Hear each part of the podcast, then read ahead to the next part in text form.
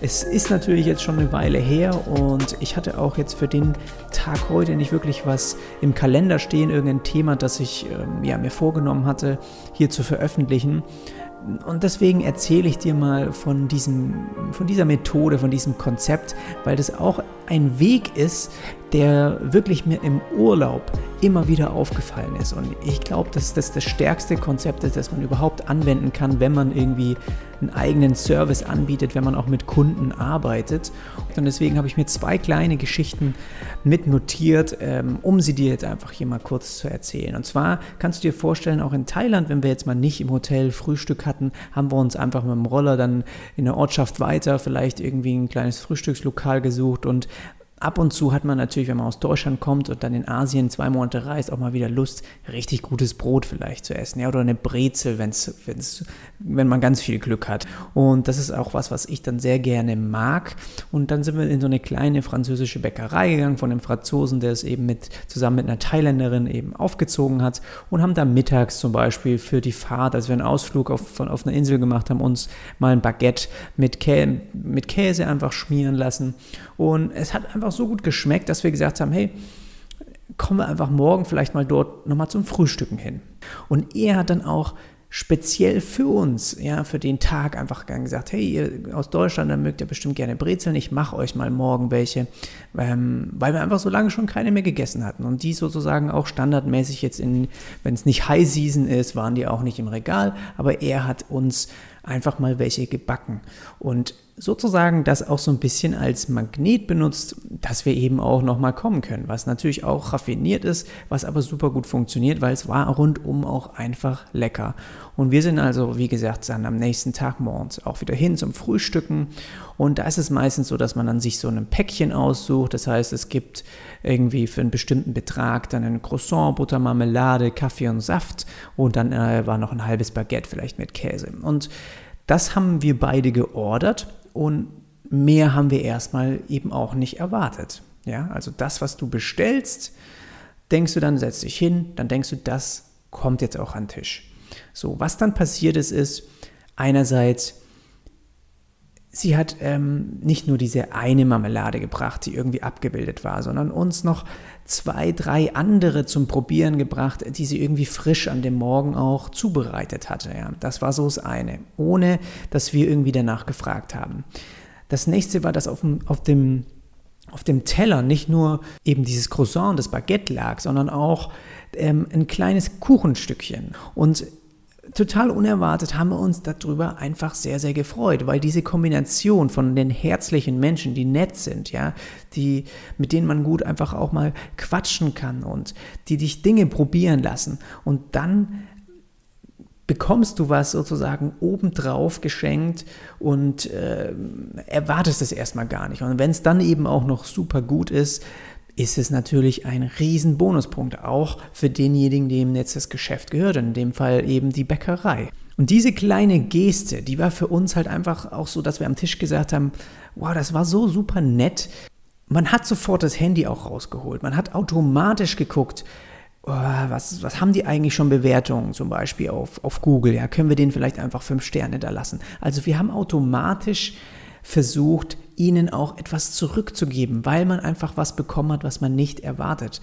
Und äh, das ist ein Moment gewesen, wo ich wirklich gemerkt habe, wie wertvoll eben solche Kleinigkeiten auch sind. Und äh, genauso haben wir natürlich dann am Ende auch Trinkgeld gegeben. Eine andere ähm, Story ist, dass in Vietnam auch Nebensaison war und dann hat man natürlich eigentlich von Anfang an schon günstige Hotels und Unterkünfte eben buchen können. Und man macht es dann automatisch so, dass wenn man auch bei Booking oder irgendwo auf den Portalen eben sich diese Unterkünfte anschaut, dass man dann eher diese günstigere Kategorie wählt. Ja, weil man einfach denkt, ja, es ist auch ein Schlafplatz. Man muss jetzt nicht immer, wenn das Hotel auch nur so durchschnittlich ist, reicht es auch, wenn es einfach nur ein normales Bett ist und man braucht dann nicht irgendwie den super Ausblick in den Park oder aufs Meer. Und deswegen bucht man dann, wenn man den ganzen Tag vielleicht auch unterwegs ist, bucht man die günstigere Kategorie. So, und es war so oft so, dass wir dann als Kunden zu dem Hotel gekommen sind und sie uns automatisch eben ein Upgrade gegeben haben ohne dass wir mehr zahlen mussten. Und das ist ja auch eine Geste, die du nicht erwartest. Du buchst günstiger, aber das Hotel ist einfach nicht so voll. Sie haben Zimmer frei.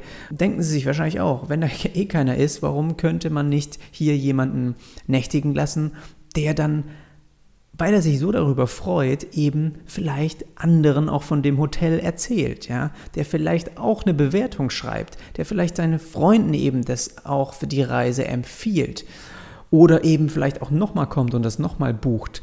Also das ist etwas, wo wir eben nicht nachgefragt haben, was wir nicht erwartet haben, womit sie uns überrascht haben und äh, ja, wo sie sozusagen mehr liefern als vereinbart.